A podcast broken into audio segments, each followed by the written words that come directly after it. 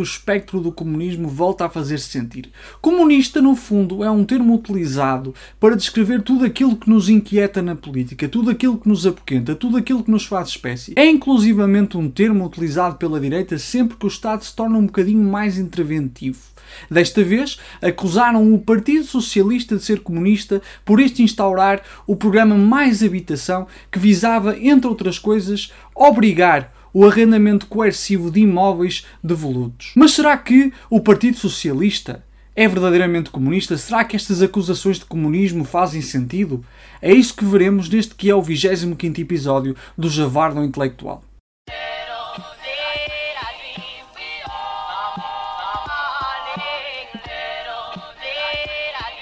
Olha que parecendo que não, ele percebe da coisa.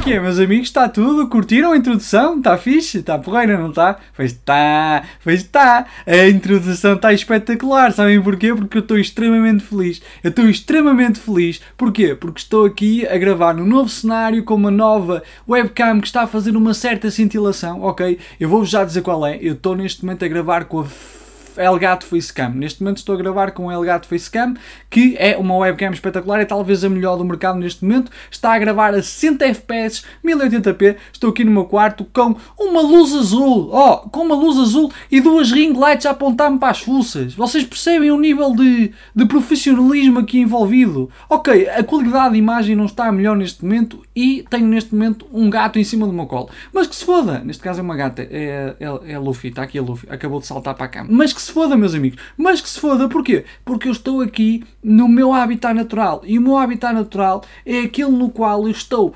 disposto em frente a uma câmara para falar com pessoas. Na realidade, não estou a falar para ninguém. Estou aqui a encarar o vazio, à espera que o vazio me dê algum feedback. E tenho de vos dizer que é extremamente assustador estar aqui a falar para uma câmara, porque lá está, eu não tenho um feedback imediato daquilo que realmente as pessoas sentem quando eu estou a falar. Só tenho um feedback, lá está, quando eu recebo os comentários no meu canal do YouTube, no Instagram ou em outra qualquer plataforma. No Spotify acho que não dá para meter comentários, ou dá?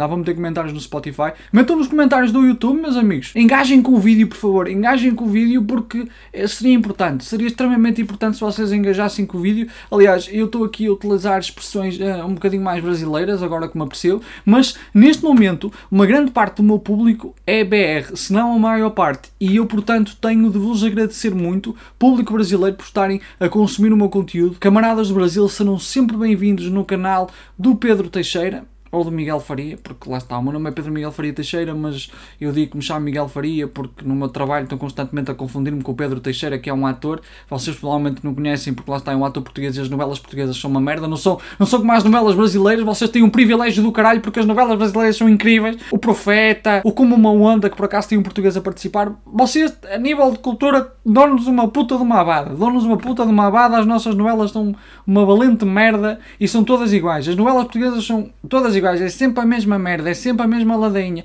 Ai, porque ela é irmã dele e ele não sabe, e anda a piná-la, e ela anda a piná-la, e não sei o que, não sei, é uma merda. E hum, lá está, e vocês têm muita sorte, vocês têm novelas que são clássicas, como a Alma Gêmea, como o Profeta, que eu já disse, como Uma Onda. Depois havia uma novela que foi cancelada, que era espetacular, que era sobre Kung Fu, que era o, o, o Negócios da China, o caralho, e O Caminho das Índias, meus amigos. Ah, e a Gabriela, obviamente. O Caminho das Índias e a Gabriela. Ok, o Caminho das Índias tinha imensa apropriação cultural. Mas que se foda. Gabriela é uma novela espetacular, meus amigos. Espetacular. Espetacular espetacular. Antes de continuar com o vídeo propriamente dito, peço-vos por favor que subscrevam este canal, coloquem gosto, deem follow no Spotify, por favor, porque isto ajuda a manter a minha atividade, não ajuda, por acaso não ajuda, de facto tenho de admitir que não ajuda de maneira alguma a manter a minha atividade, porque lá está, eu mantenho a minha atividade com o meu trabalho secular, passo 8 horas a atender clientes num call center e assim consigo manter esta que é a minha segunda atividade e que neste momento não é de maneira alguma rentável, até porque eu tenho tipo 224 subscritores no YouTube. Eu agora estava a fazer de conta que não sabia exatamente quantos subscritores é que tinha, mas na realidade sei porque eu vou ver todos os dias e é uma coisa que eu ando a controlar porque eu quero ver se consigo subir o número de subscritores no canal. Portanto, meus amigos, tragam gente para aqui, ok? Camaradas brasileiros, tragam mais camaradas brasileiros, está bem? E não camaradas, tragam toda a gente. Tra eu, eu aceito toda a gente. Eu, eu sou quase como um centro de geriatria. Tragam tudo, tragam tudo. Eu aceito tudo, tudo. Podem trazer, ok? Para fazer atividades, eh, fisioterapia, tudo, ok? Aceito, eu aceito tudo, a sério, estou desesperado a esse ponto. Tragam toda a gente que eu aceito e, e de bom grado. É de bom grado, eu aceito toda a gente. Mesmo pessoas que não precisam. Um inglês, tragam um inglês, que se foda. Eu meto legendas em inglês. Podem trazer, está bem? Ok? Vamos lá falar sobre esta questão do PS ser ou não um partido comunista, não é? Porque o Chega e o PST aliaram-se nestas acusações anticomunistas, aliaram-se nesta produção de verdadeiros espantalhos. E eu fiquei completamente parvo. Eu vou-vos dizer que fiquei completamente parvo, porque, assim, enquanto cientista político, eu acho que há certas coisas que são demasiado óbvias. Há certas coisas que eu acho que as pessoas não vão estar a discutir. Há certas coisas que eu acho que realmente não fazem sentido sequer serem discutidas. Não faz sentido estar aqui a discutir sexo dos anjos, como diz a expressão. Não faz sentido. Eu realmente achava que havia determinadas coisas que eram tão estapafúrdias que nunca seriam postas em cima da mesa. E uma delas era a identidade política do PS.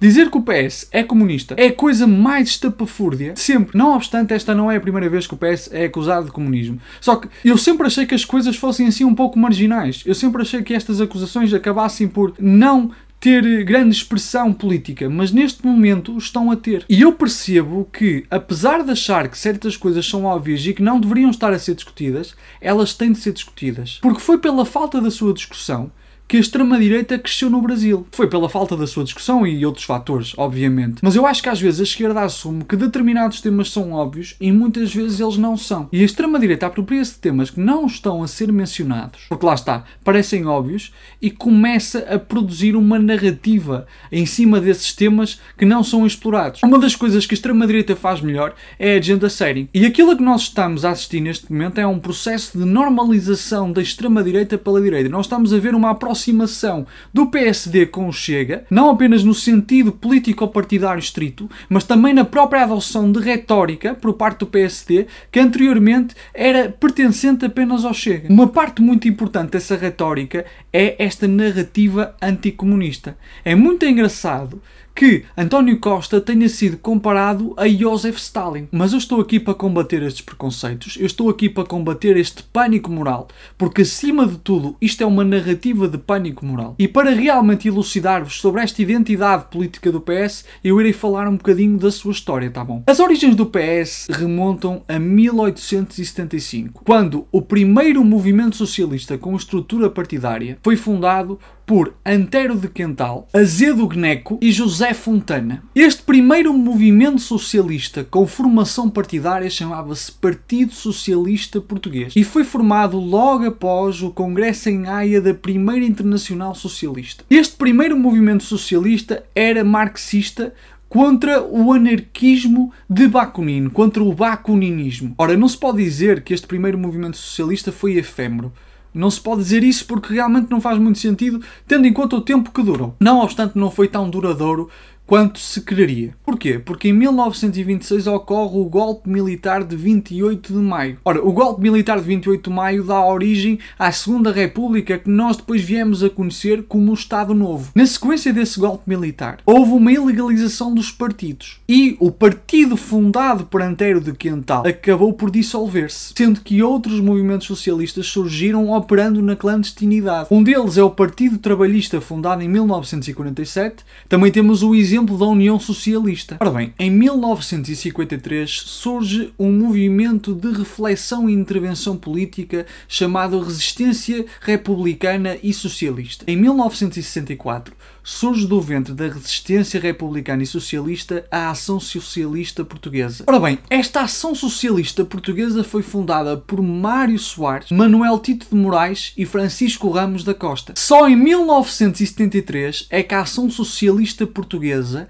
passa a ser o famigerado, o infame Partido Socialista. Mas antes disso, em 1972, a Ação Socialista Portuguesa passa a fazer parte da Internacional Socialista fundada em 1951. Esta Internacional Socialista de 1951 integra partidos sociais-democratas, partidos socialistas democráticos e partidos trabalhistas. É uma Internacional Socialista que está nos antípodas daquilo que foi, por exemplo, a Internacional Comunista ou a Terceira Internacional e está também nos antípodas da Internacional Trotskista, também conhecida como Quarta Internacional. Existe uma diferença fundamental entre os partidos socialistas socialistas democráticos e os partidos sociais-democratas. Os partidos socialistas democráticos rejeitam o capitalismo. Portanto, pretendem instaurar o socialismo através dos mecanismos existentes, através dos mecanismos instituídos pelo regime democrático ocidental, pelo regime democrático liberal. Por outro lado, os sociais-democratas não rejeitam o capitalismo e pretendem, no fundo, humanizá-lo através de um Estado social. Essa é a diferença fundamental entre os socialistas democráticos e os sociais-democratas. Tanto é que os socialistas democráticos rejeitam inicialmente o termo social-democrata e ainda hoje existem socialistas democráticos que não gostam de ser identificados com a social-democracia. Não obstante, principalmente a partir do advento do neoliberalismo, os próprios partidos socialistas democráticos começam a assumir uma postura de que não há alternativa e, portanto, começam a assumir aqui uma atitude mais social-democrata, tentando humanizar o capitalismo através das reformas que são possíveis no Estado Social. Portanto, Portanto, em tese, os elementos que atualmente compõem a Internacional de 1951 são todos sociais-democratas. Bom, os partidos comunistas não se identificam quer com o socialismo democrático, quer com a social-democracia. Por um lado, acreditam que não é possível, através da social-democracia, humanizar o capitalismo. Não é possível. O que se conseguirá, no máximo, serão reformas que não melhorarão substancialmente as condições da classe trabalhadora. E também acreditam que não é possível construir o socialismo através dos mecanismos instituídos pelo regime democrático ocidental. Eles consideram que este regime democrático constitui uma forma de democracia burguesa, em que, no fundo, a supremacia será sempre da classe dominante, a classe que, no fundo, detém os meios de produção. Por muito que se tente emancipar a classe trabalhadora através destes meios democrático-burgueses, nunca seremos capazes de o fazer porque a burguesia estará lá sempre para impedir a verdadeira emancipação da classe trabalhadora, da classe proletária. Portanto, os comunistas não são de todo socialistas democráticos, não acreditam no socialismo democrático. Ora, o PS, na sua fundação, identifica-se com o socialismo democrático, com esta tentativa de construir um socialismo através da democracia democracia burguesa, fazendo uso da democracia burguesa. É facto, no entanto, que o PS, tal como os seus congêneres europeus, é hoje um partido essencialmente social-democrata. E já não pretende de maneira alguma uma sociedade socialista, uma sociedade sem classes. No que diz respeito à divergência do PS com o comunismo, isso fica bastante patente no debate que há entre Álvaro Cunhal e Mário Soares em 1975. Por um lado, Mário Soares, e esta é uma coisa muito engraçada, acusa Álvaro Cunhal de pretender instaurar uma ditadura comunista no país, quase como a direita está a acusar António Costa neste momento. Por outro, Álvaro Cunhal acusa Mário Soares de não pretender expropriar verdadeiramente a burguesia nacional que foi patrocinada pelo Estado Novo, tal como a família Champalimont, e nunca, nunca caminhará verdadeiramente para o socialismo. Diz-me o Partido Socialista tem que escolher entre o bloco eh, revolucionário, como diz, ou o bloco, ou o outro bloco, o bloco da reação. Da direita, da reação. Da direita. Ora, o Partido Socialista já escolheu o seu campo desde sempre. Partido Socialista é um partido de esquerda. Quer instaurar em Portugal uma, uma sociedade socialista, portanto, uma sociedade sem classes, mas em liberdade, mas respeitando os direitos do homem, mas através da democracia e do consenso popular majoritário. Não fará uma revolução, nem irá para um, um socialismo que transforma este país numa ditadura. E o que o Partido Comunista deu provas durante estes meses é que quer transformar este país numa ditadura. E existem imensos. Não, e, existe... Portanto, através desta exposição, eu acho que fica extremamente claro que o PS não é, nem nunca foi, um partido comunista. E que neste momento está provavelmente nos antípodas, mais antípodas do comunismo. E se vocês pretendem uma opinião sincera, as medidas instituídas pelo Mais Habitação são, no mínimo, insuficientes. O Instituto Nacional de Estatística fala de 730 mil imóveis devolutos. Agora, quantos desses imóveis verdadeiramente poderão ser arrendados? Quantos desses imóveis efetivamente têm condições para ser subarrendados pelo Estado? Quantos desses imóveis realmente têm condições habitacionais que permitam a alguém ter uma vida digna? Quantos é que são verdadeiramente devolutos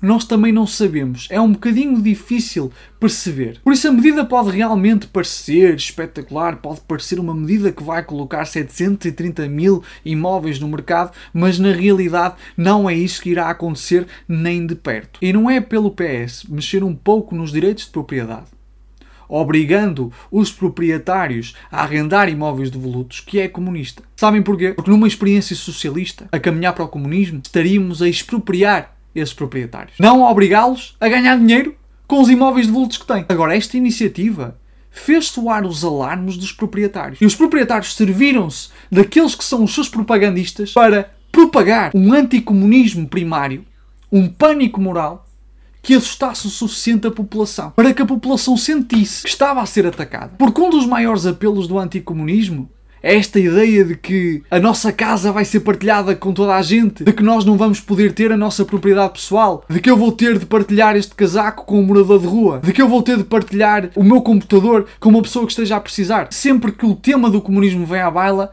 são essas coisas que são mencionadas. A direita esquece, ou melhor, ignora de forma propositada que o que os comunistas pretendem socializar não é a propriedade pessoal, mas a propriedade privada dos meios de produção. Os comunistas pretendem que as fábricas, as terras, aqueles meios que geram a vida social sejam apropriados coletivamente para que o trabalho social se concretize na propriedade social. E é importante lembrar outra coisa.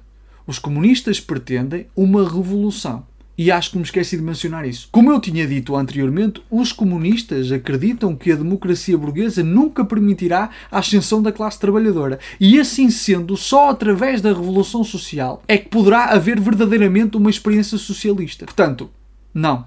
O PS não é um partido comunista, meus amigos. Está muito longe de ser um partido comunista e no passado chegou a serviço dos mesmos apelos anticomunistas que neste momento estão a ser utilizados contra ele que estão a ser instrumentalizados contra o partido que neste momento está no poder. Portanto, este foi o 25 episódio do Javarda Intelectual. Espero que tenham gostado. Se gostaram, metam um gosto.